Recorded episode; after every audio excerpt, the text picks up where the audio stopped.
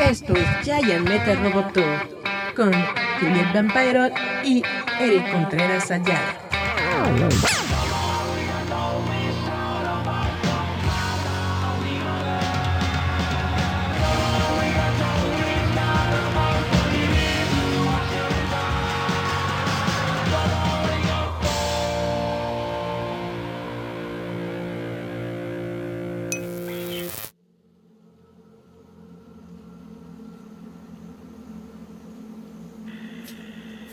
Perfecto. Hola, hola chavos, ¿cómo están? Esto es Giant Metal Roboto, espero que se les esté pasando bien. Y como les había platicado el día de ayer, hoy tenemos una charla con las personas de Estudio 3 Pixeles. Ellos son Manuel Chávez y Rogelio Alvarado. Hola, hola. ¿Qué tal? Hola, hola, mucho gusto. ¿Cómo les va? Muy bien, este, muchísimas gracias primero que nada por la invitación y este pues aquí tratando de, dar a conocer el juego que espero les, les agrade ahí el, demo que ahorita está lanzado actualmente. Perfecto, Tres Pixeles es un estudio eh, completamente mexicano, ¿verdad? Ellos han creado videojuegos y aplicaciones en diferentes plataformas como Android, iOS, PC, Mac y web. Y bueno, ustedes están radicados en San Luis Potosí, ¿es correcto? Así es, así es. Mm, por favor, cuéntenme un poquito sobre el estudio. ¿Qué, qué, qué es lo que han hecho? ¿A qué, se ¿A qué se dedican más principalmente y todo eso? Pues mira, el estudio lo armamos por ahí del 2018, si no me equivoco. este, pues yo, yo, de hecho, era con un proyecto de la universidad, yo lo tenía con unos compañeros. Pero al final, bueno, ellos ya decidieron este, tomar su camino. Yo dije, no, pues yo sí quiero, quiero seguirle. Y este, invité aquí a mi, a mi amigo y, y ahora socio Manuel. Y pues nada, él, este, nos, creo que hicimos buena, buena mancuerna. Y bueno, pues nos hemos dedicado a hacer pues, videojuegos, animaciones, eh, pues más que nada, ¿no? Perfecto. Bastante interesante. Bueno, eh, lo que yo estaba checando en el press kit que me mandaron fue este juego de que es como de supervivencia, como de terror. Está bastante cool. ¿Me pueden platicar un poquito sobre qué es todo esto de Beyond the Nightmare? Sí, claro. Mira, principalmente em, lo que queremos es, es un, un, juego, digamos, un poco más actual en cuestión de época, porque queríamos agregar este tema cultural no solo es el Día de Muertos, sino también aquí en, San Luis Potosí, donde estamos, eh, en la zona de la Huasteca, se le conoce como el Santolo. Entonces, para nosotros queríamos darle como ese toque cultural, eh, no solo que, que, que, dé a conocer este, ahora sí que nuestro estudio, sino también todo esto que hay de trasfondo, ¿no? En, en, la ciudad de San Luis Potosí. Entonces, este, es, sí está como curioso porque hay gente de aquí mismo, San Luis Capital, que les preguntas del Santolo y no sabe nada al respecto. Entonces, este, como teniendo tanto que aportar, eh, decidimos ahí tomarlo para, para precisamente como, como dar a conocer el tema. Y bueno, ya queríamos meterle ahí lo de horror y sigilo, este, por cuestiones de que también queríamos sacarlo para realidad virtual. Bueno, de hecho inició como, como realidad virtual, más que después quisimos abarcar un segmento más grande. Entonces, este, creo que el horror y, suspenso en realidad virtual es de lo que más te puede, digamos, atrapar, ¿no? En, ese sentido de que es, es, un videojuego, digamos, de una forma más inmersivo cuando estás en realidad virtual. Pues es lo de, lo de hoy, ¿no? Yo me acuerdo que la realidad virtual ya viene desde hace varios años, desde los 2000 eh, se comenzó a, experimentar con esto, pero ahorita está teniendo un resurgimiento bastante importante. Hay varios juegos eh, muy buenos como los de Star Wars, por ejemplo, el de Vader, que te mete justamente dentro de este ambiente de realidad. Y realmente, pues me imagino mucho el juego de ustedes en un ambiente de realidad. Se ha de sentir bastante cañón, porque si de por sí yo solamente jugándolo eh, eh, en la pantalla normal de mi computadora, de repente escuchas los sonidos y dices, ay güey, ¿qué es lo que está pasando allá atrás? Pues imagínate en realidad virtual, ha de estar muy, muy, muy cañón este asunto. Sí, sí, sí, el chiste es este dar acá una... Ya hemos hecho diferentes desarrollos para realidad virtual, este, incluso simuladores y todo, pero sí queríamos que fuera como un, algo más inversivo. Y bueno, ahorita pues con lo de, con lo de meta de, de Zuckerberg, pues creo que va a tener todavía más, más impacto, ¿no? Bueno, yo que soy completamente ignorante, ¿me pueden explicar qué es esto de Santolo? Sí, mira, como te comentaba, prácticamente es el Día de, Muertos, de hecho prácticamente son las mismas fechas, solo que por cuestiones aquí, eh, te digo, como de la zona se le da un, digamos, algunas características diferentes a en, otros lugares, ¿no? Aquí este, prácticamente todo el pueblo está de, de fiesta, este, se cierran calles, hay, como, mm, se me fue la palabra, como desfiles, bailables, eh, todo el tiempo hay como mucha música, mucho que ver, eh, toda la ciudad está adornada, incluso cada, cada um, casa de los pueblos tiene su propio altar, ¿no? Que también, por ejemplo, aquí ya como en capital, pues realmente eso está un poquito perdido, digo, sí hay quien lo pone, pero ya no es tan común, ¿no? Como en este, en este evento de Santolo.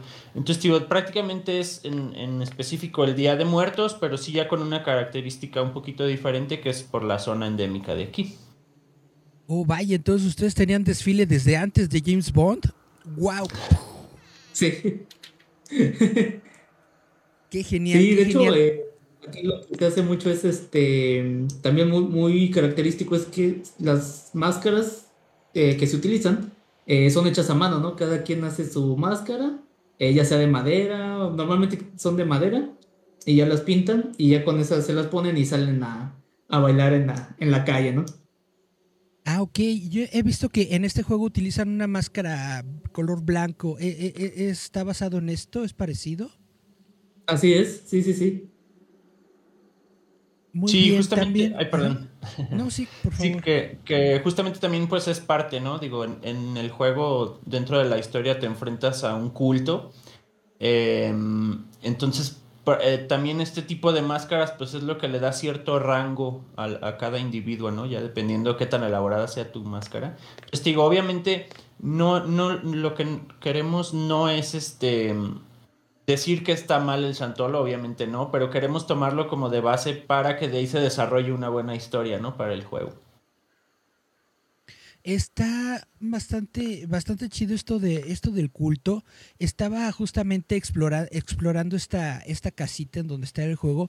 Y en la parte de abajo hay, hay un eh, salón que es donde me imagino yo que hacen rituales, ¿no? En donde hacen esto del sacrificio. Nada más entré y dije, ¿qué onda con esto? Parece como si hubiera una, una, un- un- un- una piscinita de sangre en el centro. Esa es, eh, eh, es- esa es la idea. Ahí, ahí matan gente. Sí, de hecho es la, es la, es la idea, es el, es el objetivo de este cuartito. De hecho, o sea, para lograr ese cuarto, la verdad es que lo diseñamos este, nosotros desde cero y tomó un buen de tiempo para, pues, para lograr algo que sí nos gustara y que también como que impactara, ¿no? Que, que entraras y dijeras, ah, caray, y, y como por qué hay esto en una iglesia, ¿no? Entonces, eso fue el, el- el impacto que queríamos dar. Creo que lo logramos. Y este, y pues sí, eh, también quisimos dar este giro, ¿no? Que como en una iglesia puede haber este, pues objetos prehispánicos, ¿no? Se supone que estaban peleados. Entonces, bueno, ya en la historia vamos a ir desarrollando esa parte. ¿Están basados en una cultura prehispánica en específico o solamente toman elementos o tienen su propio, vaya, su propia, su propia cultura? ¿Cómo está esta onda? Mira, la, la cultura prehispánica aquí en San Luis eh, en su momento tuvo demasiada influencia de otras culturas cercanas. Entonces está un poquito abierto el tema, ¿no? De específicamente qué características son meramente eh, potosinas, de- por decirlo de alguna forma. Eh, entonces por ese lado nos da un poquito de libertad creativa, de poder decir, puedes tomar elementos de ciertas culturas, obviamente ba- basándonos principalmente en la TENEC, que fue de aquí de San Luis Potosí. Pero sí, sí nos da esa libertad como un poquito más creativa de poder desarrollar nuestro, como, sí, nuestra, nuestra propia, digamos, cultura, ¿no? Y este, y también lo que queríamos era que obviamente todo, todo este culto, digamos, inicia en, un tiempo prehispánico, pero sigue avanzando. Entonces por eso queremos como, por ejemplo, el cuarto que mencionas, eh, se entiende que es prehispánico, pero está un poco modernizado, ¿no? O sea, no está tal cual eh, como si fueras algunas ruinas o algo así, sino que es un poco modernista, pero tomando de referencia toda la cultura prehispánica pues sí es bastante atemorizante, justamente como dices, ¿no? Uno no se espera que en un lugar así que, que se ve como colonial, es una iglesia así, este, muy bonita justamente de San Luis, una onda así, y de pronto entras en este cuarto y dices, ¿qué onda? Yo realmente estaba esperando que me saliera ahí un, monstruo o algo. sí, no, de hecho, este, ese lugar eh, va a tener este, bastante relevancia dentro de la, de la historia, no queremos spoilear pero pues sí va a ser un, lugar muy, muy importante donde se van a desarrollar serios eventos. También lo que me gustó mucho del juego es, es, la onda del, encendedor y de la linterna. Primero, cuando, la primera vez que yo tuve la, linterna y le puse las pilas, yo pensé, ah, esto va a ser para siempre.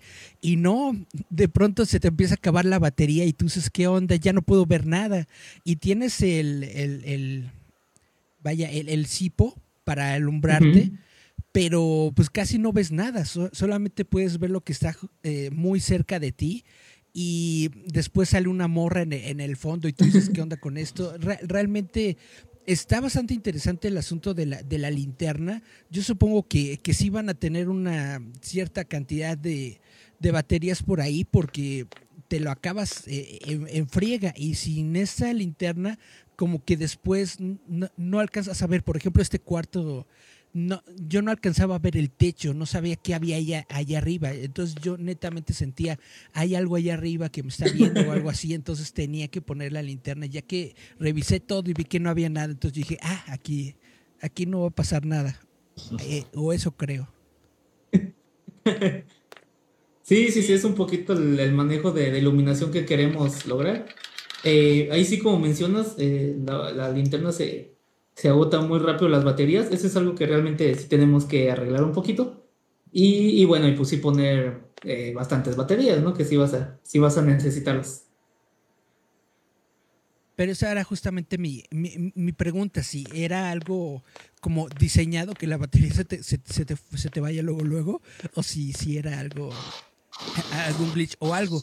Porque, vaya, yo sí siento que la necesitas pero también le añade muchísima atmósfera nada más tener solamente tu, tu lucecita junto a ti, ¿no? Frente a ti. Solamente puedes ver un espacio muy chiquito.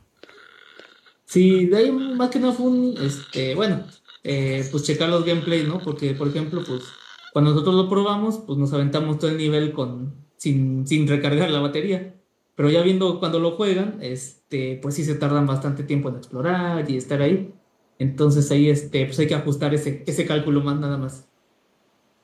Sí, porque bueno, al menos en este juego de, en este tipo de juegos, lo que a mí me gusta es explorar. Entonces yo estaba viendo las paredes, estaba viendo el cuarto en el que estoy, bla, bla, y de repente te das cuenta de que pues no tienes mucho tiempo para estar haciendo esas cosas, deberías estar haciendo otras, otras pero justamente te, te, te penetra mucho. Hay una especie como de como, como, grabado, como, como pintura ahí en una de las paredes, que se ve como, bueno, yo pensé que, a lo mejor era como como un barro, una onda así, y parece metal. Bueno, no sé qué es, pero justamente estar viendo esa, e, esa cosa, pues yo estuve ahí como un minuto, dos minutos checando a ver qué era.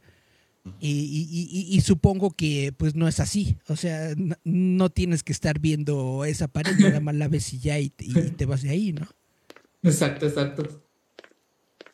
Sí, sí, digo, ahí, ahí también sí está planeado, obviamente, como esta, ¿cómo decirlo?, administración de recursos, ¿no? Por ejemplo, las baterías. Digo, obviamente puedes explorar, pero sabes que, que tienes cierto tiempo límite si ya no tienes más baterías. Entonces eso sí está planeado, lo que sí falló, como te comentamos, es un poquito ahí el cálculo de qué tanto te dura la batería.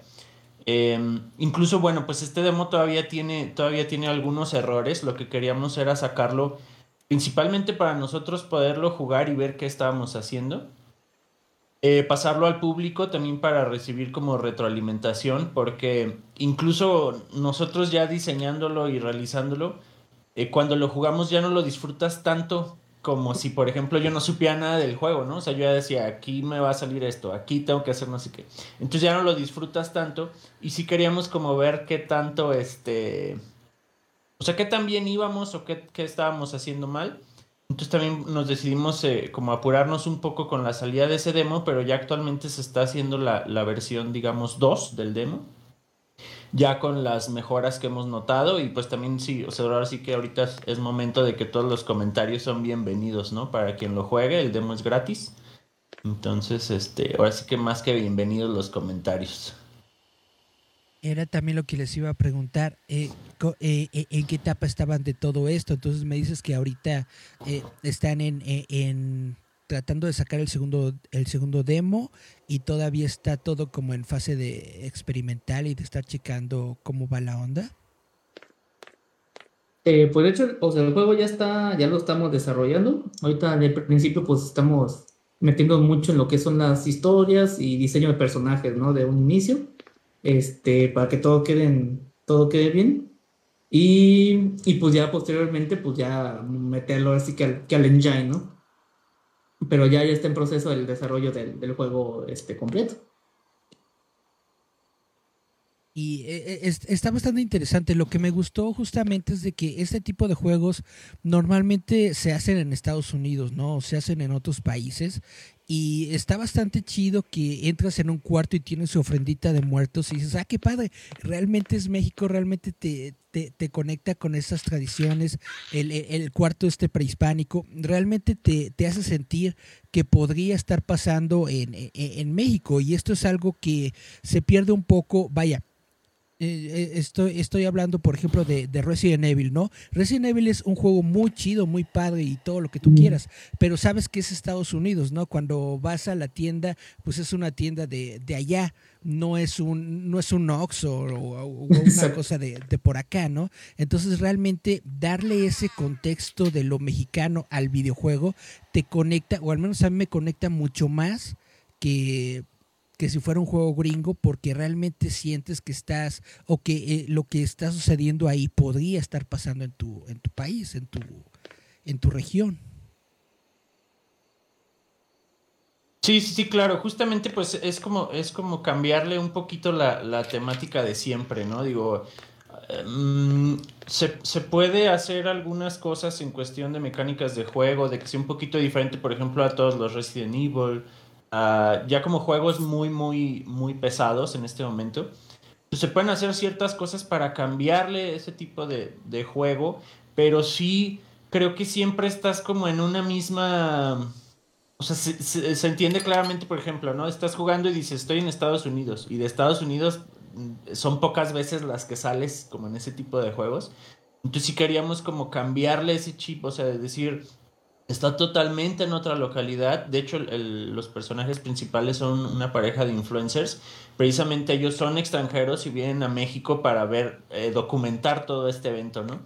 Entonces sí queríamos como, como cambiarle un poquito también la atmósfera, que no se quede como en lo, en lo de siempre. Y pues también eh, la, la Huasteca Potosina tiene muchísimo, muchísimo que mostrar, ¿no? Como para, como para no proyectarlo nosotros siendo de aquí.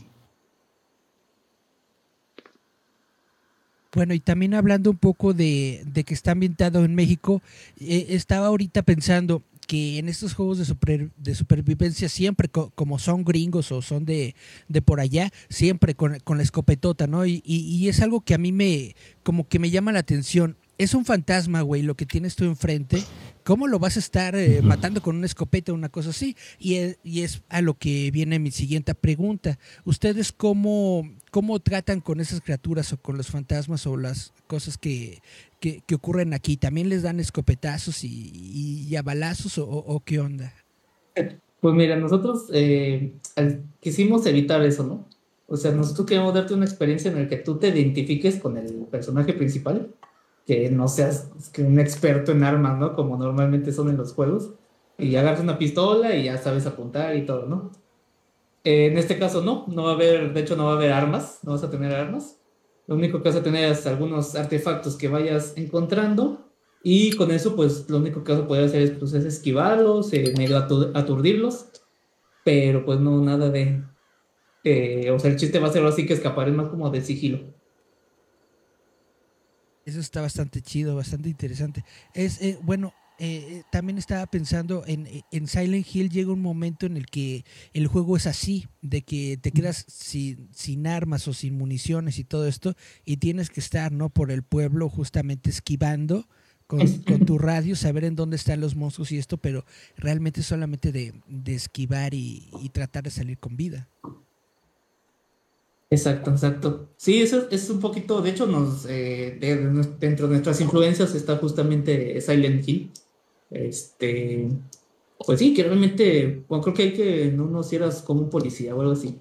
Pero que sí hicimos, ¿no? Pues o eres un, un influencer, ellos que van a saber de armas, ¿no? Que vas a saber de, de disparar, de, de cosas tácticas, ¿no? Entonces, bueno, esa es la idea, que pues ahora sí que con lo que te vayas encontrando y las herramientas que tienes, eh, pues ir ahí sorteando los, los enemigos. Bueno, pues está bastante, está bastante bueno el juego, realmente se los recomiendo a todo el mundo y como les están diciendo está completamente gratis, entonces vale mucho la pena descargarlo, vale mucho la pena adentrarse en este demo y pues esperemos que, salga la versión completa muy muy pronto. No tengo yo aparato de realidad virtual, pero pues espero poder eh, disfrutarlo en mi PC. Eh, de hecho, la idea es que salga pues para todas las, plataformas, ¿no? PlayStation, Xbox, Switch, este, la tirada.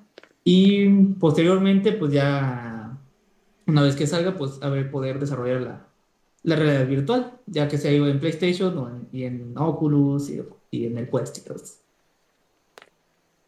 Perfectísimo. ¿Algo más que nos puedan platicar que, que no hayamos tocado hasta el momento? Mm, bueno, antes, antes de que se me pase un saludo ahí a Adrián Ulises, que ahí está, estaba saludando. Este, él es precisamente, eh, está encargado del, del, ahí se me fue, modelado 3D en el proyecto. Este, digo, ahorita sí, actualmente somos ocho personas en el equipo. Este, ahí va variando, ¿no? Siempre, así que está difícil porque todos, pues, aparte trabajamos este, algunos están estudiando y el tiempo que le dedicamos al videojuego, pues ahora sí que es, es este, digamos, relativamente poco, pero es muy arduo, ¿no? O sea, todos nos estamos ahí esforzando. Em, por ese tipo de cuestión de que entra gente, sale gente, sí la fecha de lanzamiento del juego no está como tan precisa, pero sí estamos planeando más o menos como en un año y medio, dos años que salga ya el videojuego completo. Perfectísimo, pues todo lo, todo lo que ustedes tengan, todos los lanzamientos, todas las actualizaciones, me, me avisan por favor para poder darlos a conocer acá, para estar al pendiente y pues estarle dando al 100 este jueguito porque está bastante chido. Sí, claro, este, la idea pues es esa, ¿no? Que nos, que nos apoyen ahí con su, con su like, con su follow en nuestras redes, 3 pixeles y de Beyond este, para que se vayan enterando, ¿no? De cómo vamos, cómo va con el desarrollo. Entonces, ¿cómo son sus redes sociales? ¿En todos lados están así como tres píxeles? en, Facebook estamos como 3 píxeles SLP. En Instagram sí estamos como 3 píxeles nada más. Y este Beyond the Nightmares, ese sí es tal cual en Facebook y, e Instagram. Muy bien, y para descargar el juego ese es un sitio web, ¿no? De 3pixeles.com. Eh, está sobre eh, itch.io. Ahí está lo del juego. Este, pues, se le pone, ¿no? itch.io. Eh, y ahí adentro nos buscan, buscan Beyond the Nightmares o igual 3 píxeles, ¿no? Y el demo pues, es gratis. Lo pueden instalar para PC. Todo el mundo. Perfecto, entonces está, está muy interesante. De nueva cuenta, les agradezco a ustedes por su tiempo y por esta pequeña plática eh, para hablar de esto. Y pues hay que estarle siguiendo. Realmente yo me, me gustó mucho el demo, no lo he terminado eh, aún. Este no, no supe ya este cómo, cómo continuarlo, me quedé como que atorado, pero lo, voy a seguir para ver qué onda, porque realmente sí me gustó, me gustó bastante, pero sí me, sí me tenía como que medio medio, ¿cómo, se dice? Cuando, cuando estás no muy asustado, pero sí preocupado, ¿no? Por lo que podría sucederte enfrente. Porque justo como no puedes ver bien lo que está enfrente, es, ando yo como que dando cada pasito por pasito para ver si no, si no de pronto me voy a caer o una onda así, ¿no? Entonces, realmente está bastante interesante y muy bonito el juego. Bonito en el sentido de que sí te da miedo y sí está chido. Sí, sí, muchas gracias. Este, sí, precisamente es generar como ese tipo de, tensión o, o, terror psicológico, ¿no? De que realmente no sabes qué va a pasar en cualquier momento. Este, digo, ahorita también obviamente para el juego pues sí se espera mucho más ahí este más terror, pero de momento pues para el demo ahorita sí está como más más psicológico. Perfecto, muy, muy, muy padre. Y bueno, entonces eh, les agradezco mucho su tiempo. Muchas gracias a, a, ustedes, muchas gracias a las personas que estuvieron aquí en el chat. Adrián Ulises, Luna Gibet, también José Díaz le dio like al stream, Cintia Alvarado. Y me parece que por acá estaba Marco Sáenz y Dana Colina, que son ya, ya de, de por acá. Y bueno, muy bien, vámonos a un pequeño corte musical. Vamos a escuchar a Abraham Yacamán, quien es la persona con la que vamos a platicar en un momentito más. Vamos a escuchar un poco de su smooth jazz y regresamos a platicar con él. Esto es Giant Metal Roboto, yeah.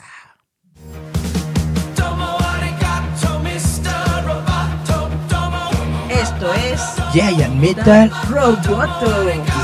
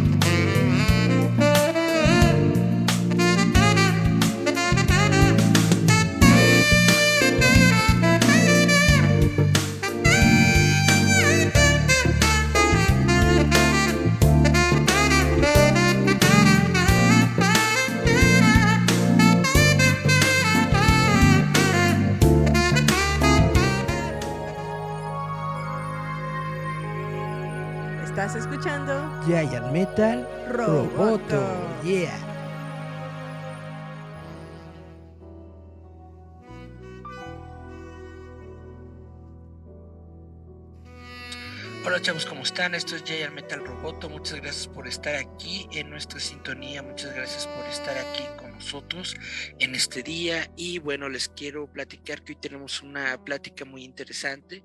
Estamos con Abraham Yacamán, quien es un músico mexicano nacido en Nuevo León, Monterrey. Nuevo León, Monterrey y radicado en la ciudad de Toluca, egresado del Conservatorio de Música del Estado de México de la carrera de jazz con especialidad en saxofón, docente de clarinete y saxofón desde hace más de 12 años. Y bueno, ha participado como músico integrante de grandes agrupaciones en diferentes países, abarcando géneros entre los que destacan el reggae, pop, jazz, blues, folk, música electrónica, canción de autor, smooth jazz, música orquestral, toba, entre otros. Y bueno, en estos momentos nos encontramos platicando sobre lo que es su nueva producción que se llama Sonidos de mi Tierra, ¿es correcto? Así es, pues muchísimas gracias por la invitación. Estoy muy contento de poder charlar contigo y con toda la gente que, te ve. Y es correcto, eh, eh, vamos a hablar un poquito acerca de Sonidos de mi Tierra, de este, este disco que, bueno, les voy a ir contando eh, cómo se ha dado el proceso eh, cómo es que, que llegué también a, a, ese proceso de creación ¿no? de, este material. Platícanos, ¿qué, ¿qué, es Sonidos de, de, mi Tierra? No es una producción completamente mexicana, ¿verdad? ¿Cómo es la onda? Sí, mira, Sonidos de mi Tierra, eh, hace algún tiempo, eh, cuando yo estudiaba en el conservatorio, eh, me di cuenta eh, que me gustaba mucho el jazz, pero que pues no era algo mío, ¿no? Y al final lo que estamos haciendo todos los que estudiamos esa carrera pues, era reproducir algo de alguien más, incluso el fraseo, todo eso, pues no es propio, ¿no? Entonces, eh, pues yo me, me, pregunté cómo hacer para marcar una diferencia, ¿no? Porque igual hay mucha gente virtuosísima y si yo te pongo un audio de dos saxofonistas, igual me puedes decir que es el mismo, ¿no? Porque tocan increíble, pero no hay una diferencia marcada, ¿no? Digo, la gente que está más clavada en el jazz sí lo podría notar, pero ¿cómo hacer ese diferencial en, el mundo? Y justo fue eh, parte de lo que me llevó a aterrizar este proyecto, Sonidos de mi Tierra, es ese rescate a nuestras raíces, a nuestros orígenes, eh, que yo creo que ha quedado la música mexicana rezagada, digo, fuera de la banda y eso, creo que autores, por ejemplo, como Márquez, son de los pocos, ¿no? Moncayo, que, que son reconocidos en el mundo.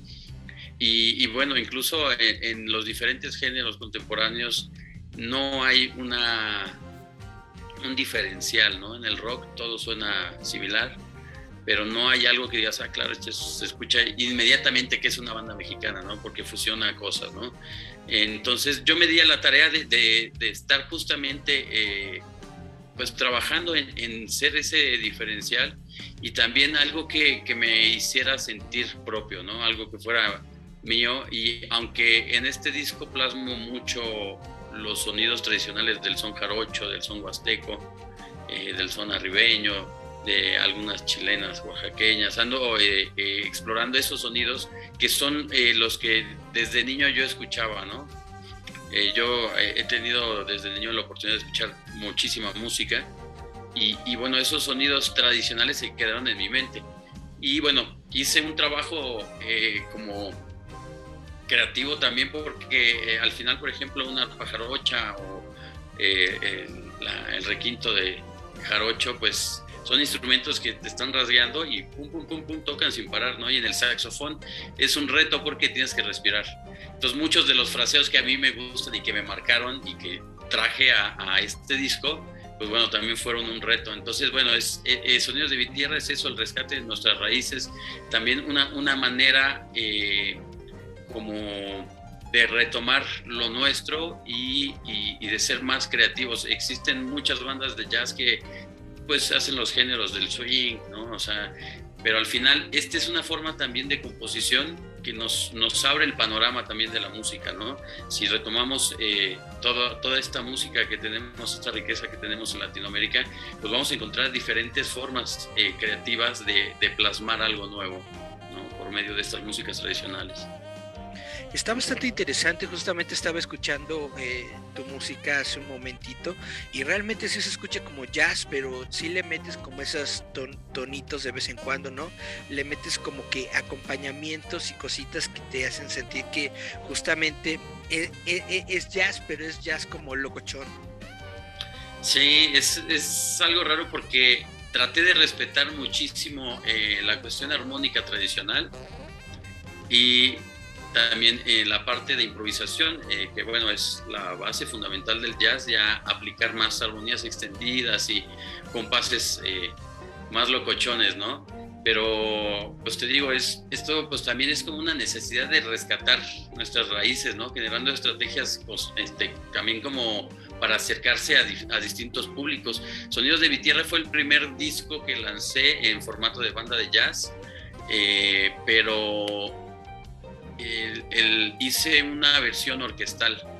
Entonces, con, justamente con, eh, esa, esa, visión de poder expandirlo más allá, porque pues bien sabemos que el jazz es eh, un género que ha crecido mucho, pero pues que no tiene tanto alcance, ¿no? la música orquestal de igual manera, ¿no? Entonces yo traté de abarcar un panorama más amplio y de hecho en estos momentos estamos grabando el tercer disco que es eh, Mismos Sonidos de mi Tierra pero una versión con Big Band, ¿no? Entonces... Ah, eso va a sonar muy, muy bueno. Bueno, ya me lo imagino. Es, es, muy padre el Big Band. Sí, y, y justo también te digo, eh, tiene que ver con el hacer que la música mexicana se escuche, ¿no? Entonces hay que picarle por diferentes lugares y te digo, si no es a través de la Big Band, de la música orquestal, un formato de banda, pegarle a, estas ondas de folk que mucha gente en Europa escucha, por ejemplo, ¿no? Hay festivales muy grandes de música folk y, es muy bien recibida la música de todo el mundo. El tema es que también no nos hemos eh, sabido mover ¿no? hacia los lugares adecuados creo que en México tenemos eh, como una visión muy limitada de, de, la música e incluso en Latinoamérica, ¿no? Estuve apenas en Colombia y di unas charlas y me, me, me, preguntaban mucho, ¿no? Sobre la escena en México y todo el mundo le apunta a México, México. Y les dije, bueno, todo bien, pero yo creo que es lo mismo que acá y creo que su visión está un poco limitada porque el mundo es tan grande que solo están apuntando a México, ¿no? Y ven un referente de México, pero pues tenemos muchísimos más países a donde llegar, ¿no? Entonces, bueno, esta, esta parte de hacerlo en estos tres formatos fue una idea medio locochona, un trabajo intenso, pero fue con, con esa visión de poder eh, eh, repartirla por el mundo, ¿no? Y estar tocando puertas, picando piedra por todos lados. Y, y bueno, esa es la intención. Y yo supongo que, bueno, en estos momentos o en esta época de pandemia que, hemos estado viviendo, ¿cómo le has hecho justamente para dar a conocer este proyecto? Mira, ha sido el, primer año de pandemia, la verdad es que lo disfruté tanto porque me clavé a, terminar el disco, a grabarlo, a hacer videos muy caseros. Mi canal de YouTube, eh, digamos que es muy casero porque fueron videos de pandemia.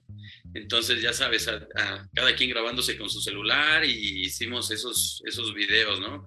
Muy caseros, pero me gusta mucho porque, pues, eh, refleja también una, una etapa de la vida de todos que va a marcar y marcó, ¿no? Entonces, es algo muy orgánico, no es una producción así de que ah, un teatro gigantesco, ¿no? Un super concierto con miles de personas.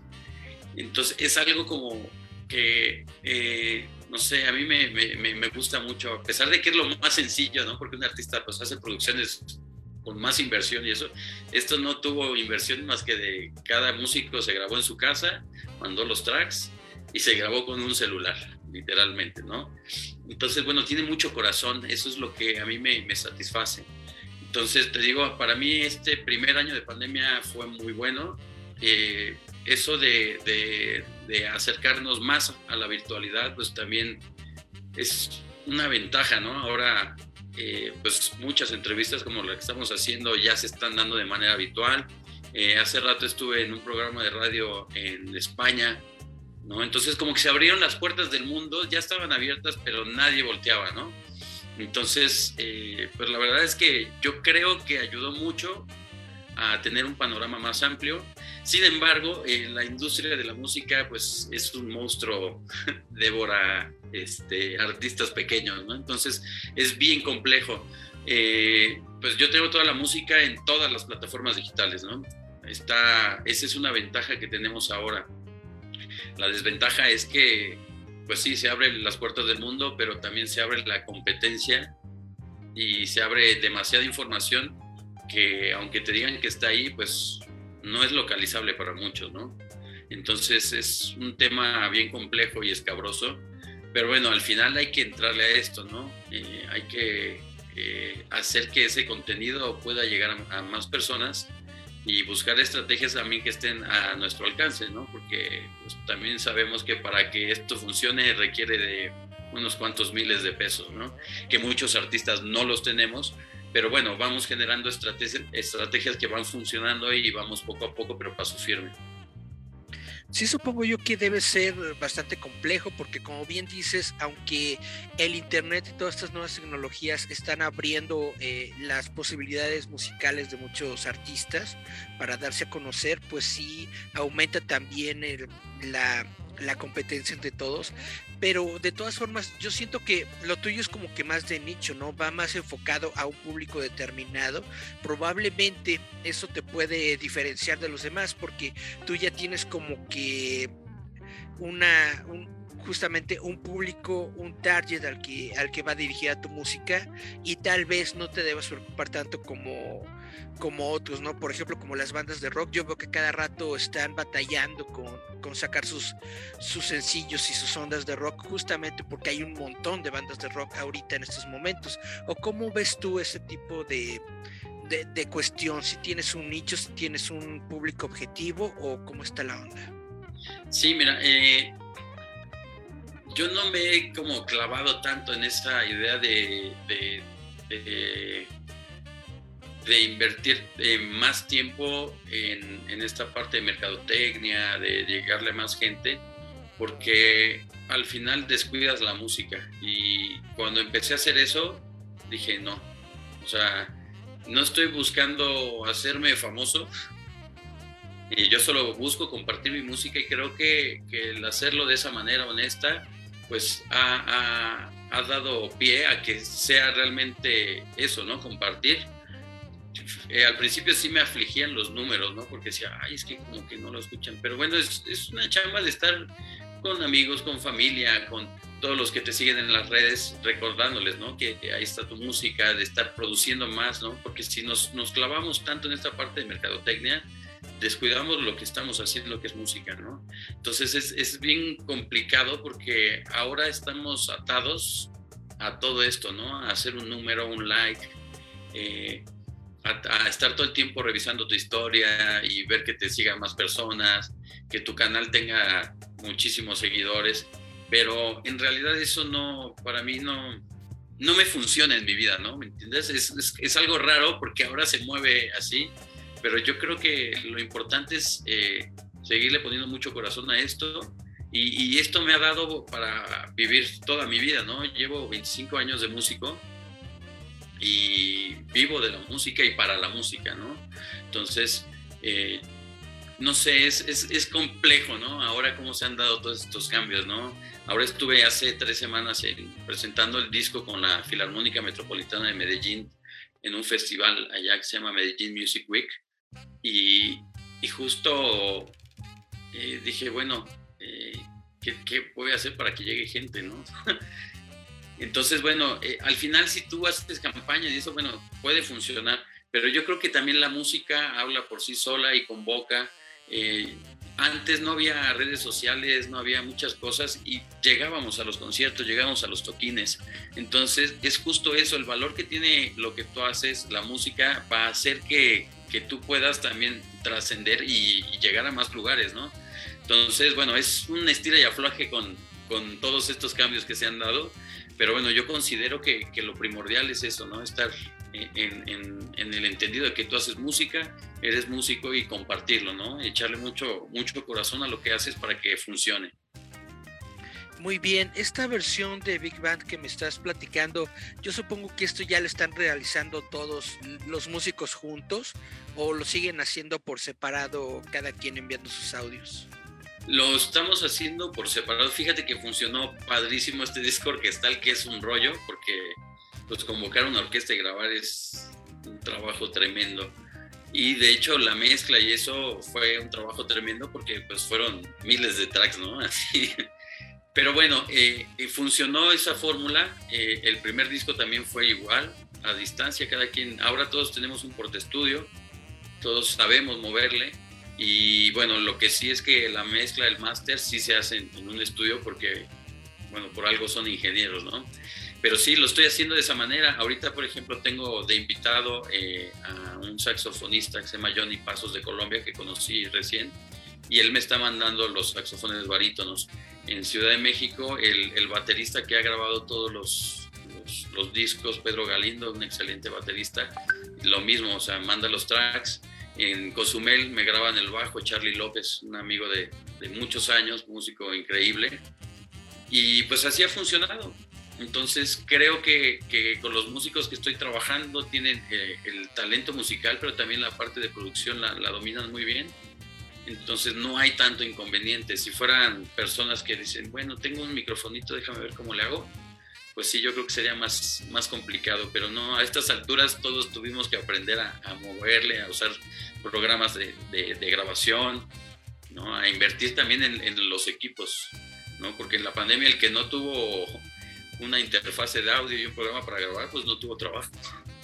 Bueno, de por sí. Sí, los festivales, por ejemplo, a distancia fue igual, grabamos en casa. Entonces, si yo no hubiera tenido interfase de audio, un programa de audio, pues no, no hubiera sido partícipe de muchas cosas, ¿no? ¿Sí estuviste participando en festivales en línea y esas cosas?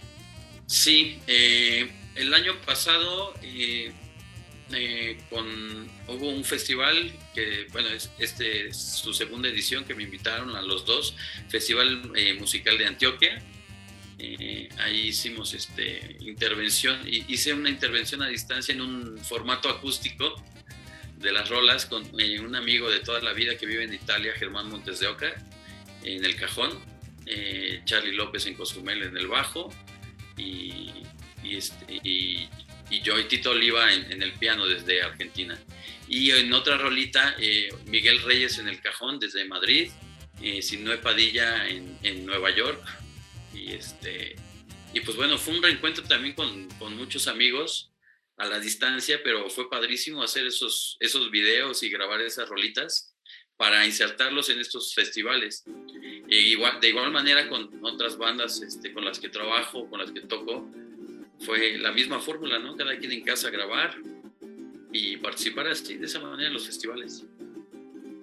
Yo me imagino que ser, vaya, bastante laborioso todo eso de, juntar los tracks, de hacer que, coordinen unos con otros, pero pues ustedes ya deben, yo, yo supongo que ustedes ya, ya se la saben, ¿no? Ya son expertos en todo eso.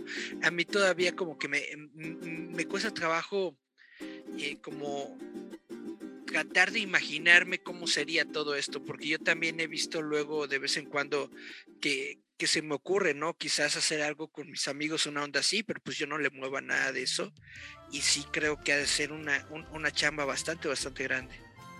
Sí, fíjate que, eh, pues bueno, eso es lo que hacían los estudios, ¿no? Antes, organizar esa chamba. Entonces, ahora nos tocó aprender y, y, y bueno, ya encontramos como el modo.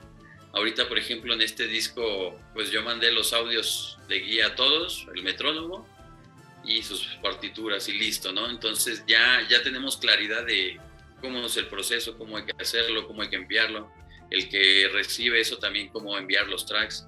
Entonces ha sido eh, también un aprendizaje que ya ha dejado este, este tiempo tan, tan raro y, y duro. Te digo, yo le saqué demasiado provecho y la verdad estoy muy contento de haber aprendido tantas cosas, edición de video, edición de audio. Entonces, y pues fue una oportunidad también, ¿no? Para, para crecer en medio del caos. Y si hay chance de, como dices, de improvisar y meterle sus propias florituras a pesar de, de todo eso.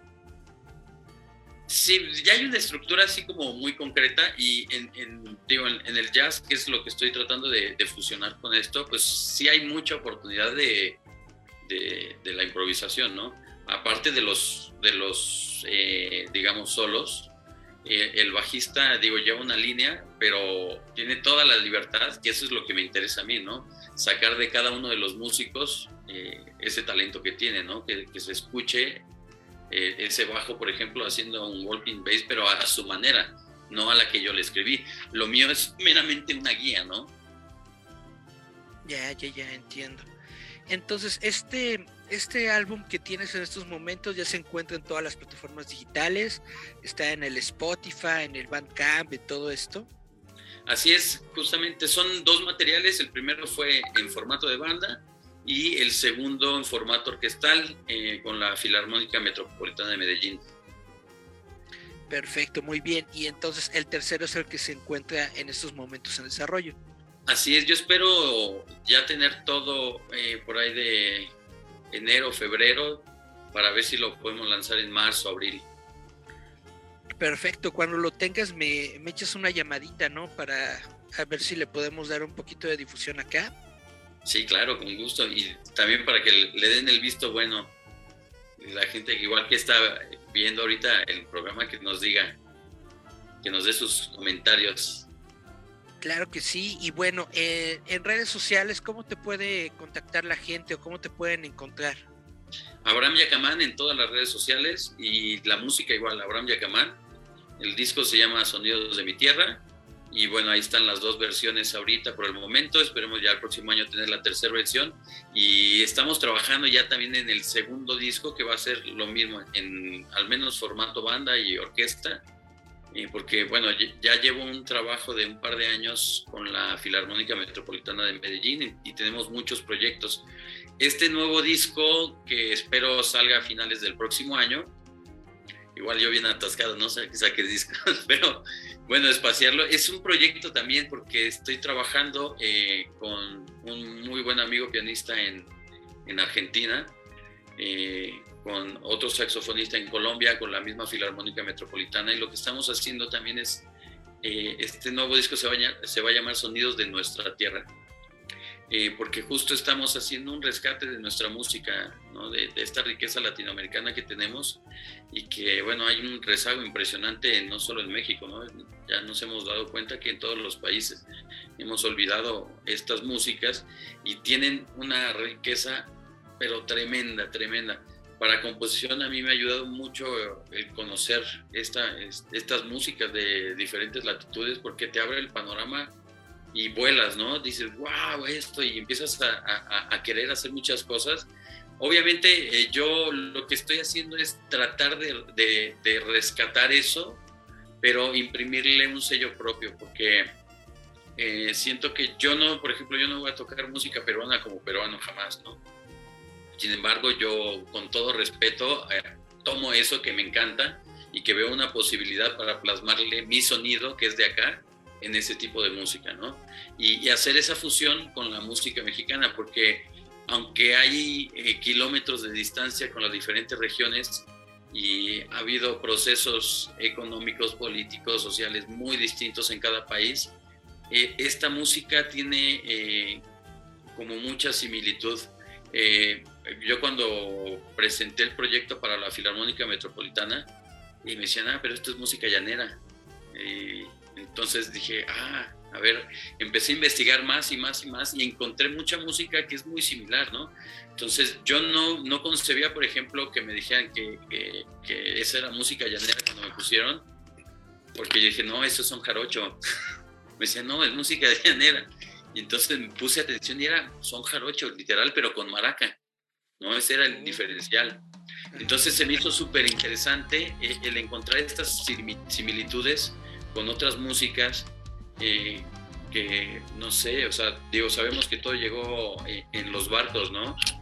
Cuando, y de ahí se instalaron muchas cosas, pero el que se hayan eh, mantenido o el que hayan crecido de la mano a pesar de la distancia y de nunca haberse encontrado, se me hace increíble. Entonces estoy trabajando, ese es el nuevo proyecto, ¿no? Que, que ya está en, yo creo que un 90% el trabajo, digamos, ya de la composición. Y de ahí, pues bueno, a partir para hacer los tres arreglos, formato de banda, que es el que ya casi está, hacer la versión orquestal y la versión con Big Band. Y bueno, ese proyecto, pues lo, lo que queremos hacer es enriquecerlo con composiciones de los maestros que están en otros países para ah, hacer como un tipo colectivo, digamos, ¿no? Igual acá yo me apoyo mucho de un talentosísimo amigo, eh, Chris Mejía, que él es también el que me está ayudando con esta parte de, la Big Band. Y, bueno, esa es la idea, también rolar eh, y conocer otra gente, compartir con otros músicos. Y, es más fácil, me preguntaban ahí en Colombia, ¿no? Oye, ¿cómo, cómo puedo hacer para llegar con mi banda? Y luego, pues ve. me decían, no, pero pues un festival, pues escribe, habla, no sé. Porque la gente cree que, que, no sé, las cosas llegan mágicamente y que te van a pagar y que tú vas a, estar viajando con todo cubierto y, la verdad es que es bien complicado llegar ahí, pero sí se puede llegar siempre y cuando tú inviertas realmente también en, eso que quieres. Es un objetivo que tú tienes, pero no va a llegar a la primera que lo pienses. Entonces, ese, ese trabajo también lo he estado platicando con, con los diferentes músicos y queremos hacer esta parte de estar viajando entre Argentina, Colombia, México y bueno, en cada país tener una banda, ¿no? Para que los, los costos disminuyan. Y es parte de eso de ¿qué, qué, queremos hacer, a dónde queremos llegar, listo, pues vamos, ¿no? O sea, vas al Oxxo y cuánto gastas, ni modo que no ahorres y, mejor vayas a presentar un proyecto y que el, digamos, el anfitrión eh, busque las condiciones para que esto sea un espectáculo maravilloso para todos. Esa es la, idea, ¿no? Y es más fácil desde tu ciudad, desde tu país gestionar a desde otro país. Entonces, bueno, esta es una estrategia, por así decirlo, para empezar a, mover y a compartir con, con, más gente, ¿no? Y el conocer otra banda que va a tocar tu música y eso también, pues, te abre todavía más posibilidades, ¿no? Ya no vas tú con tus dos, tres este, músicos, sino que vas a tocar con otros, otros músicos de otros países, ¿no? Entonces se expande más el panorama. Oye, y eh, ahorita que estabas hablando sobre sobre otros sonidos, eh, ¿instrumentos indígenas no le, no le has metido a la música? Mira, en un principio dije que no, porque justo era explorar con mi instrumento que es el saxofón, ¿no? Y quería plasmar ese sonido de otros instrumentos en el saxofón. Y, bueno, fue un reto y, la verdad es que sí está bien complicado tocarlo eh, tuve que, hacer ejercicio y estar todos los, los días haciendo ejercicio de respiración porque sí está cañón, ¿no? Entonces ahora ya le bajé un poquito a la emoción y ya lo escribí más para saxofón. Y sí quiero incluir, ahorita estoy eh, con, justo con Chris Mejía haciendo algunas cositas con Jarana y, para empezar a, a explorar desde ese lado pero pues ya más adelante te, platicaré porque es sorpresa. Ah, perfecto. No hacer el típico, este, sí, ensamble jarocho con música, sino queremos hacer algo realmente que sea diferencial y que se pueda apreciar, el instrumento tradicional también. Perfecto, pues bueno, muchas gracias por esta plática, realmente te agradezco mucho que me hayas dado este momento de tu tiempo para poder hablar de, tu disco, realmente me gustó mucho lo que, lo que estaba escuchando hace ratito, yo, bueno, no, yo soy muy... Eh, simplón con la música, de hecho siento a veces que, que no tengo como gusto musical, lo, lo, único que yo conozco es este de, jazz que me gusta mucho. Es una, es una serie de televisión que se llama Cowboy Bebop de una eh, artista que se llama Yoko Kano y justamente mientras estaba escuchando tu música me estaba remontando al, jazz de esta, de esta animación. Realmente pues me gustó, me gustó lo que estaba escuchando, me gustaron los sonidos, me gustó eh, la composición que tienes y pues me parece bastante interesante el proyecto y pues espero, espero poder escuchar la versión de Big Bang porque creo que creo que va a estar bastante, bastante chidita. Sí, está, muy, muy divertido esos arreglos, eh, porque al final ahí en ese formato sí me tuve que apegar a ciertos estilos del jazz y transformar ahora la música mexicana a ese formato, pero de pronto eh, partir por completo el swing y todo y irnos a lo latín, ¿no? La música latina, en vez de, por ejemplo, tumbaos en el piano, pues metí el piano como si fuera arpa jarocha y entonces sustituí algunas cosas, pero para que fuera justamente romper con eso, ¿no? Y marcar ahí el, diferencial y darle el peso a esta, a esta música. Eh, entonces, pues está, está muy divertido ya y espero que, que pronto lo podamos escuchar y se los voy a compartir.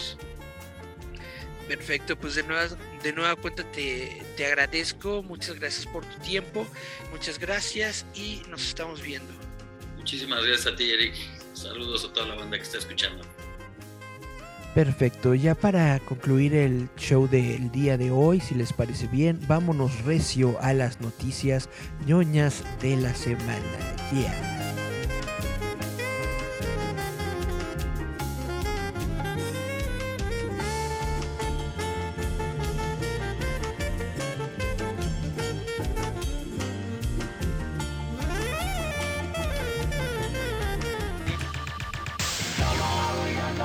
Estás escuchando Giant Metal Roboto.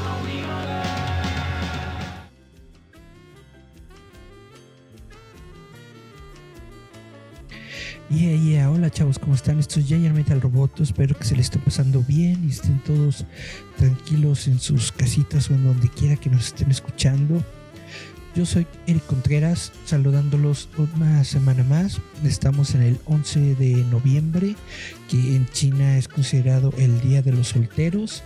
Y bueno, vamos a darles, si les parece bien, a un poquito de noticias ñoñas que tengo eh, preparadas para este día. Vamos a darle. Venga, ya. Yeah.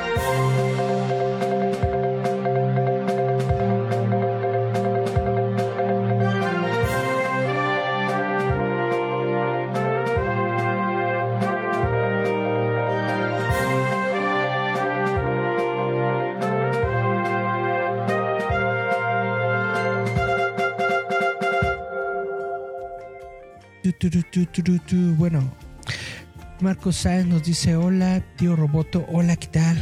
¿Cómo estamos? Vamos a hacer un poquito de noticias ñoñas. Resulta que Marvel acaba de revelar un nuevo Venom y no es Eddie Brook. Marvel Comics acaba de lanzar el último volumen de Venom y como resultado el protector letal está experimentando otro gran cambio en su status quo el simbionte Venom tiene un nuevo anfitrión. En esta nueva serie, Eddie Brook pasa más tiempo en el espacio limpiando el daño causado por el alboroto de Gnull. Incluso tiene un cuarteto de drones simbiontes apodados John Paul, George y Ringo. Y bueno, desafortunadamente Ringo es tomado por otra mente. Y una que mata un banco lleno de refugiados Skrull y le advierte a Eddie que su muerte se acerca.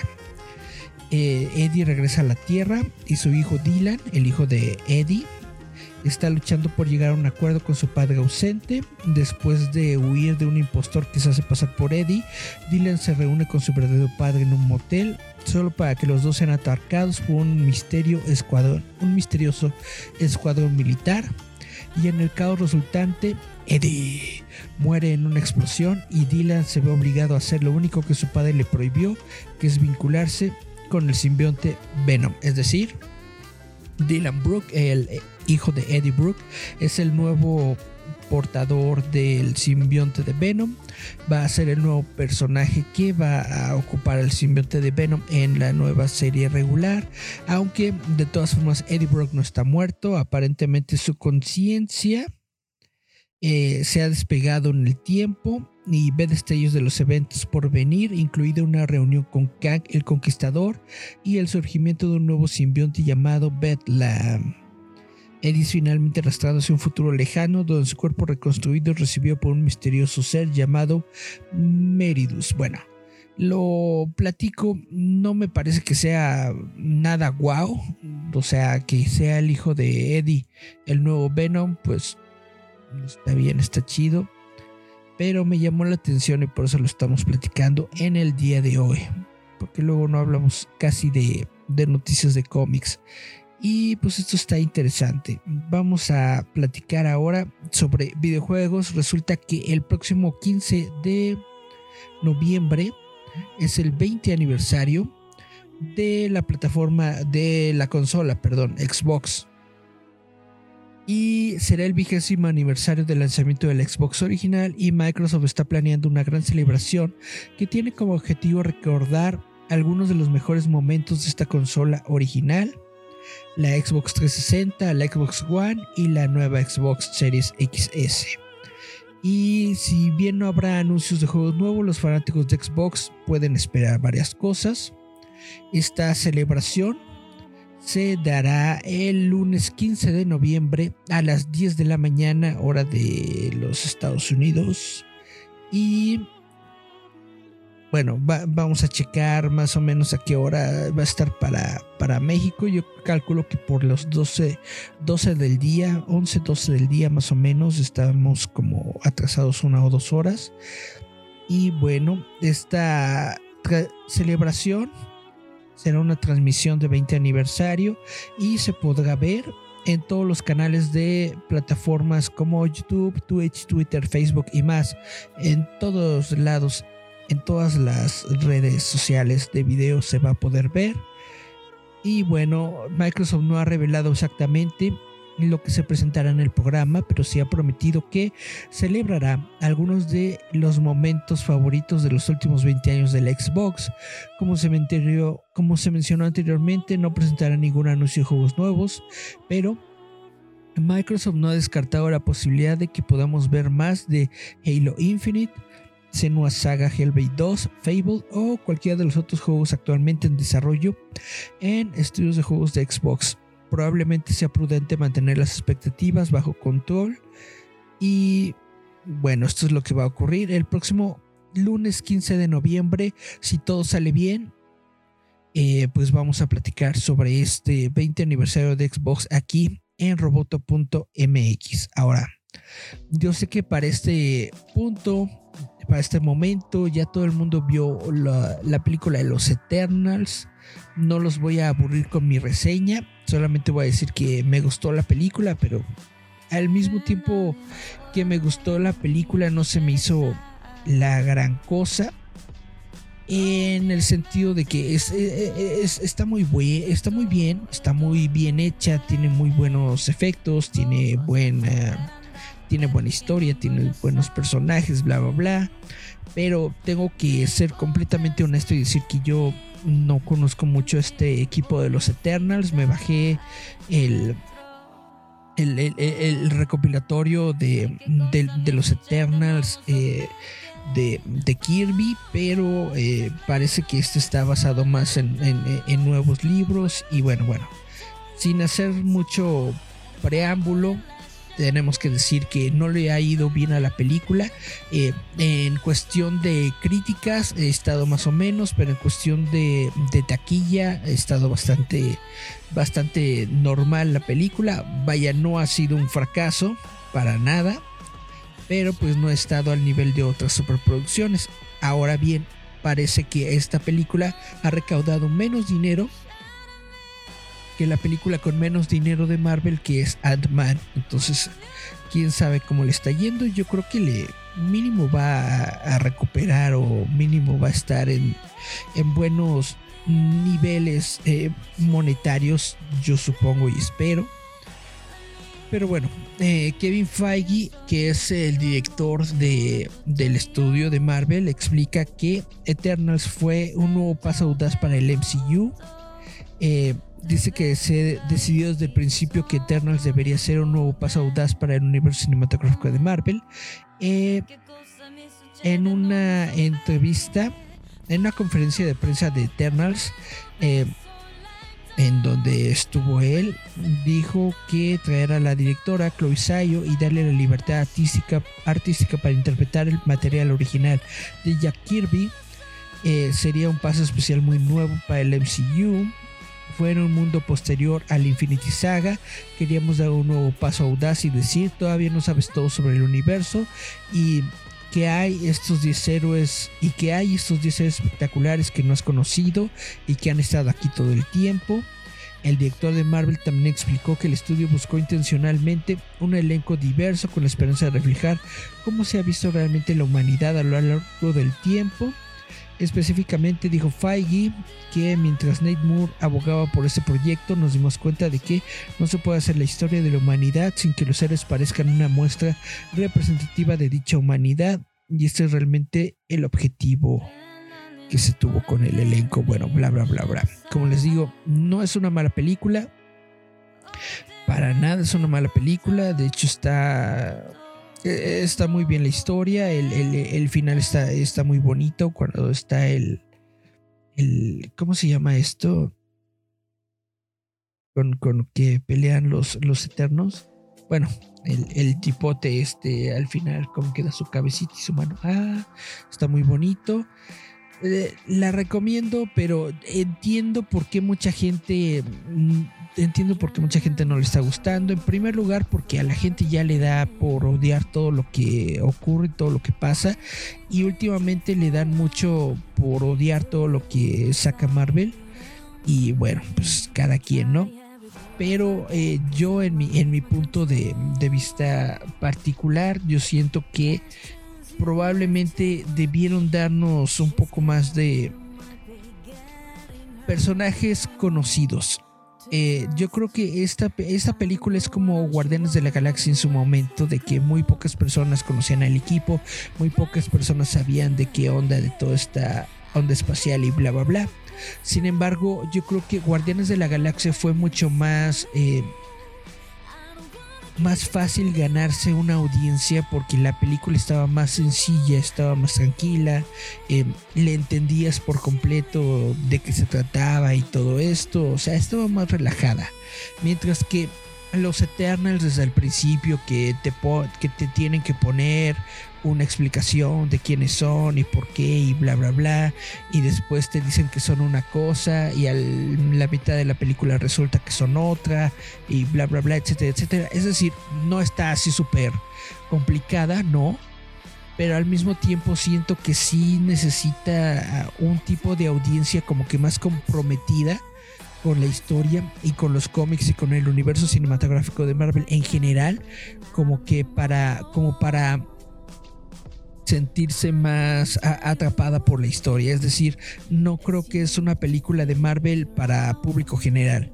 Obviamente la puede ver público general, pero yo creo que si la mayoría de la gente y sobre todo los niños ratas que, que ni leen cómics y nada más los coleccionan, probablemente se van a aburrir un poquillo.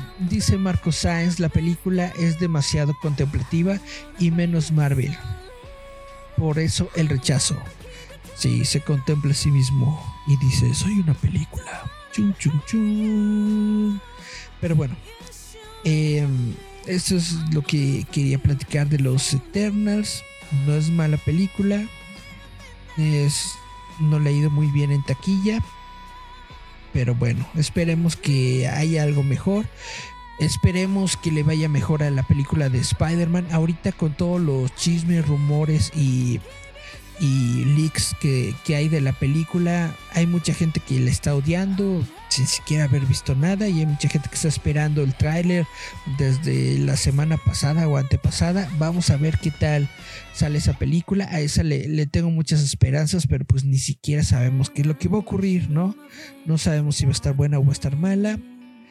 En fin, no sabemos si son tres Hollands o si, si son los tres Spider-Man. No sabemos si realmente van a estar ellos en el multiverso o solamente vamos a ver a los villanos, etcétera, etcétera, etcétera. Hay muchas cosas que aún no nos ha dicho la película, con la que sí estoy muy entusiasmado y sí quiero ver eh, ya. Es la película de de los cazafantasmas de Afterlife. Esa ya se va a estrenar en una semana, me parece. En una o dos semanas ya la vamos a tener. Entonces, esa es la película a la que sí le tengo mucha, muchas ganas.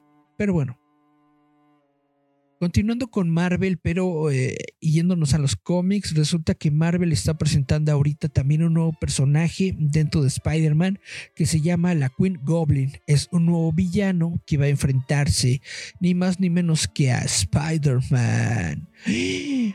El nuevo Spider-Man de Marvel se enfrentará a un Goblin completamente nuevo en la próxima historia de Amazing Spider-Man. Después de que Peter Parker resultó gravemente herido en una pelea contra los UFOs, su homólogo Ben Reilly tomó el manto de Spider-Man y ahora está trabajando para la Beyond Corporation, el recién bautizado Spider-Man Beyond. Se ha encontrado con muchos de los más grandes villanos de Peter, incluido Kraven el Cazador y Morbius. Sin embargo, es posible que el trepamuros pronto se vuelva loco, ya que una serie de imágenes teaser proporcionadas por Marvel señalan la llegada de un duende completamente nuevo. Al tiempo que destaca las encarnaciones pasadas de Green Goblin, Hobgoblin y Red Goblin, juntas las imágenes decían, primero el original trajo la tragedia, luego el pretendiente trajo el caos, después de eso el simbionte trajo la carnicería, ahora todos saludan a su reina antes de revelar a la reina Goblin en el arte de Art Adams y Alejandro Sánchez. Esta nueva Goblin, duenda, esta nueva duenda, Queen Goblin hará su primera aparición en Amazing Spider-Man número 88, que va a salir en febrero. Está escrito por Seb Wells y eh, hecho por el artista Michael Dowling, diseñado por Pat Gleason el Stormbreaker de Marvel. El personaje será una gran espina en el costado de Spidey en los próximos meses, hablando sobre la creación del nuevo duende.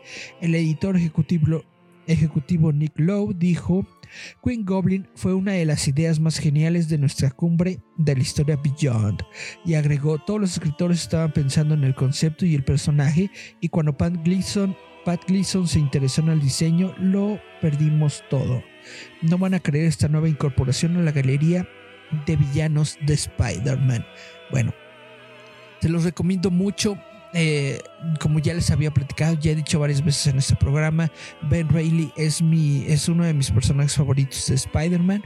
Es muy interesante y muy chido que Ben Reilly haya regresado o se encuentre de nueva cuenta siendo el Spider-Man. Eh, del universo 616 como eh, Spider-Man Beyond y bueno va a tener una nueva Goblin. Hay que darle oportunidad, hay que checarlo, hay que leer este comicito, se ve interesante. Pasando a películas, resulta que el director de Misión Imposible, dice Marco Sáez, ay no, los clones no. el director de Misión Imposible está votando por Henry Cavill para que sea el próximo James Bond. Si bien el jurado aún está deliberando sobre si Henry Cavill interpretará o no al próximo 007. El director Christopher McQuire dice que el actor cuenta con su apoyo. Mientras el mundo está especulando quién será el próximo James Bond, el nombre de Henry Cavill ha surgido varias veces. El director de las dos últimas películas de Misión Imposible expresó su apoyo para que el actor se convierta en el próximo 007. No sé qué opinen ustedes, es decir, Henry Cavill probablemente se vería bien como, como James Bond, aunque siento que ya está un poquito Rukawa. De que, de que se puede ver bien, se puede ver bien, pero yo lo siento como un James Bond más al estilo de Pierce Brosnan, continuando con lo que estaría haciendo eh, Daniel Craig, eso es el James Bond que yo imagino que podría hacer Cavill, o sea, regresar al, al, espía suave, como definirlo, pero bueno, obviamente todo esto son especulaciones y obviamente si Henry Cavill entra en un proyecto como, como James Bond, estaría pues más en, en juego o en duda su regreso para una película como Superman, porque obviamente las películas de James Bond eh, toman mucho tiempo y toman mucha, vaya, son, son grandes producciones que necesitan mucha, ¿cómo se dice? Estar ligados a ellas por, por un buen rato. Y, pero bueno, al mismo tiempo, Henry Cavill ha expresado que quiere regresar al papel de Superman, que le gustaría que hubiera diferentes actores interpretando a Superman y que vaya, que quiere regresar, etcétera, etcétera. Es muy probable, yo siento que va a ser muy probable que podamos ver a Henry Cavill pronto como Superman y si Henry Cavill se convierte en el nuevo James Bond, que lo dudo, pero pues, no, no quedaría mal, lo dudo pero estaría chido. Y bueno, justamente hace unos momentos antes de comenzar el, este live stream, estaba yo viendo justamente un postercito sobre una nueva película que están anunciando y es que resulta que Archie Andrews y sus amigos de Riverdale uh, están regresando para una película que se va a estrenar en Netflix. Película musical de Archie Comics en India próximamente a Netflix. Archie Andrews y sus amigos de Riverdale han sido una institución estadounidense durante casi 80 años, apareciendo por primera vez en Pep Comics, Archie generó todo un mundo de cómics y personajes, todos los cuales continúan hasta el día de hoy, más notablemente en la exitosa serie de CW Riverdale, y ahora Pop's Dinner abre una tienda en India, por así decirlo, con un nuevo musical de Archie Comics. En colaboración con Archie Comics, Netflix pronto traerá una historia sobre la mayoría de edad que, según el comunicado, presentará a los adolescentes de Riverdale en una nueva generación en la India. Tiger Baby y Graphic India producirán The Archies, una adaptación cinematográfica de los cómics que se estrenará exclusivamente en Netflix. Como se mencionó, The Archies también es un musical de Archie Comics de acción en vivo que tendrá lugar en la India de 1960. Soya Akhtar, Soya Akhtar dirigirá este largometraje que suena interesante. La directora Soya Akhtar dijo en un comunicado, estoy muy emocionada de tener una oportunidad de dar vida a The Archies, fue una gran parte de mi infancia y adolescencia. Estos personajes siguen siendo icónicos y amados en todo el mundo, por lo que también estoy un poco nerviosa.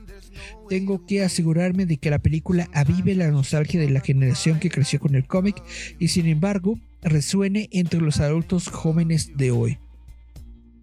Pues está cañón. La década de 1960 ofrece el escenario perfecto para esta película. Los años 60 fueron el apogeo de la serie animada de los Archies, que presentó al mundo la exitosa canción Sugar Sugar, Honey, oh.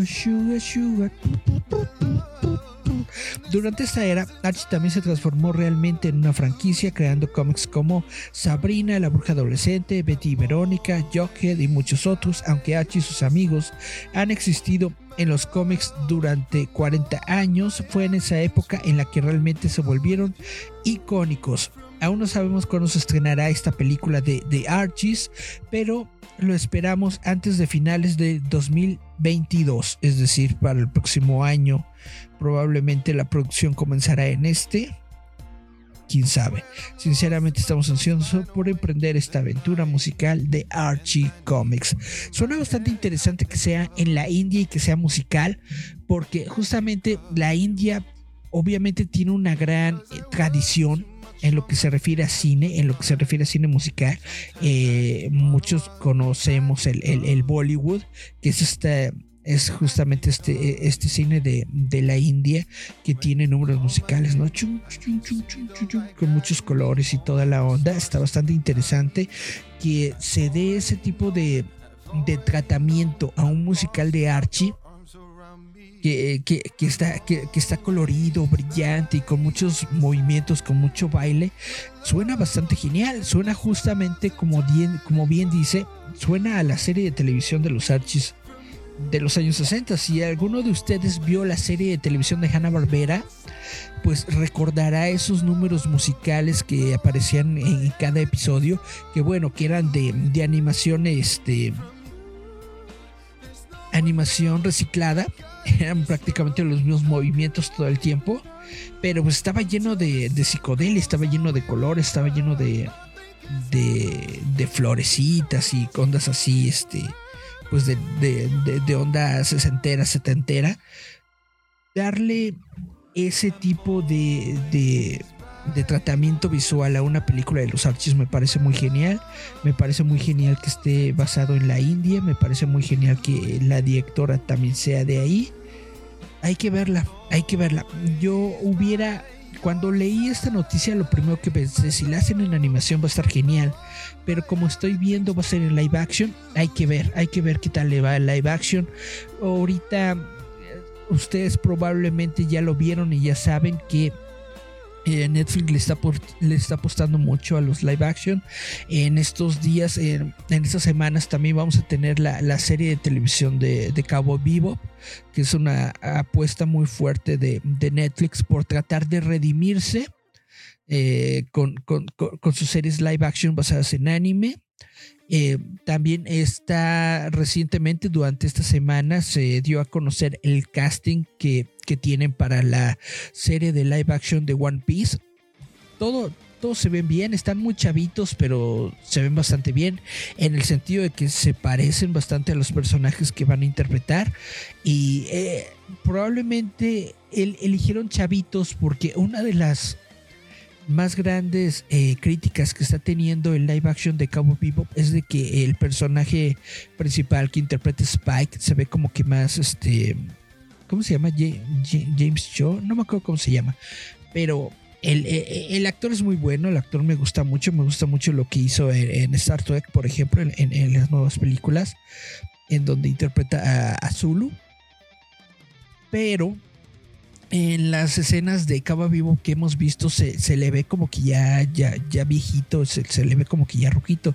Entonces mucho de la crítica que se le está dando a esta nueva serie live action es de que ya, está Rukawa, ya está el Spike. Y supongo que algo ha de haber influido por ahí para que el nuevo casting de One Piece sean todos muy chavitos. Probablemente están apostándole al, al fenómeno tipo Harry Potter de agarrarte los chavitos para que vayan creciendo con el público, pero yo siento que es demasiado apostarle a que van a hacer varios proyectos de One Piece. La verdad es que quién sabe, quién sabe si los hagan, quién sabe si, si pegue lo suficiente como para hacerlos. Espero que sí. Yo no soy fan de One Piece, no es una de las pocas series de anime que no me gustan. Pero pues adelante, todo lo que sea nuevo y todo lo que sea entretenimiento, pues adelante, que le den. ¿Será suficiente eh, la expectativa como para desarrollar varios proyectos de One Piece? Quién sabe. Pero bueno, eso es lo que estamos viendo en estos momentos con los live streams, perdón, con los real action live action, con los live action de, de, Netflix. Esperemos que el casting de los Archies también se vea bien, que se vea interesante. Y bueno, eso es todo lo que yo les tengo para el día de hoy. Estas son todas las noticias ñoñas que he recopilado durante estos días. Eh, también a, a, a, a, Denise Fergo de, de, de, Roboto le gustó mucho los actores de, de, One Piece. Parece que, que, va a estar interesante. Esperemos que le vaya bien también a la serie de televisión de Cowboy Vivo. Dana Colina le dio like a nuestro stream, muchas gracias. Lalo Moreno también le dio like al stream, muchas gracias. Marcos Sáenz nos estuvo aquí echando algunos comentarios. Eh, estoy checando, parece que no hay nuevo comentario. Chuchuchun. Parece que ya no hubo más comentarios, pero bueno. Ah, Lalo Moreno dice ya estás. Perfecto. Ok, vámonos pues. Esto fue Giant Metal Roboto y nos despedimos con una cancioncita. Vamos a escuchar ABBA que, con esta rola que se llama When You Dance With Me. Vamos a escuchar a ABBA, When You Dance With Me. Esto fue Giant Metal Roboto. Nos escuchamos, vemos la próxima semana. Yeah. Esto es Giant Metal Roboto.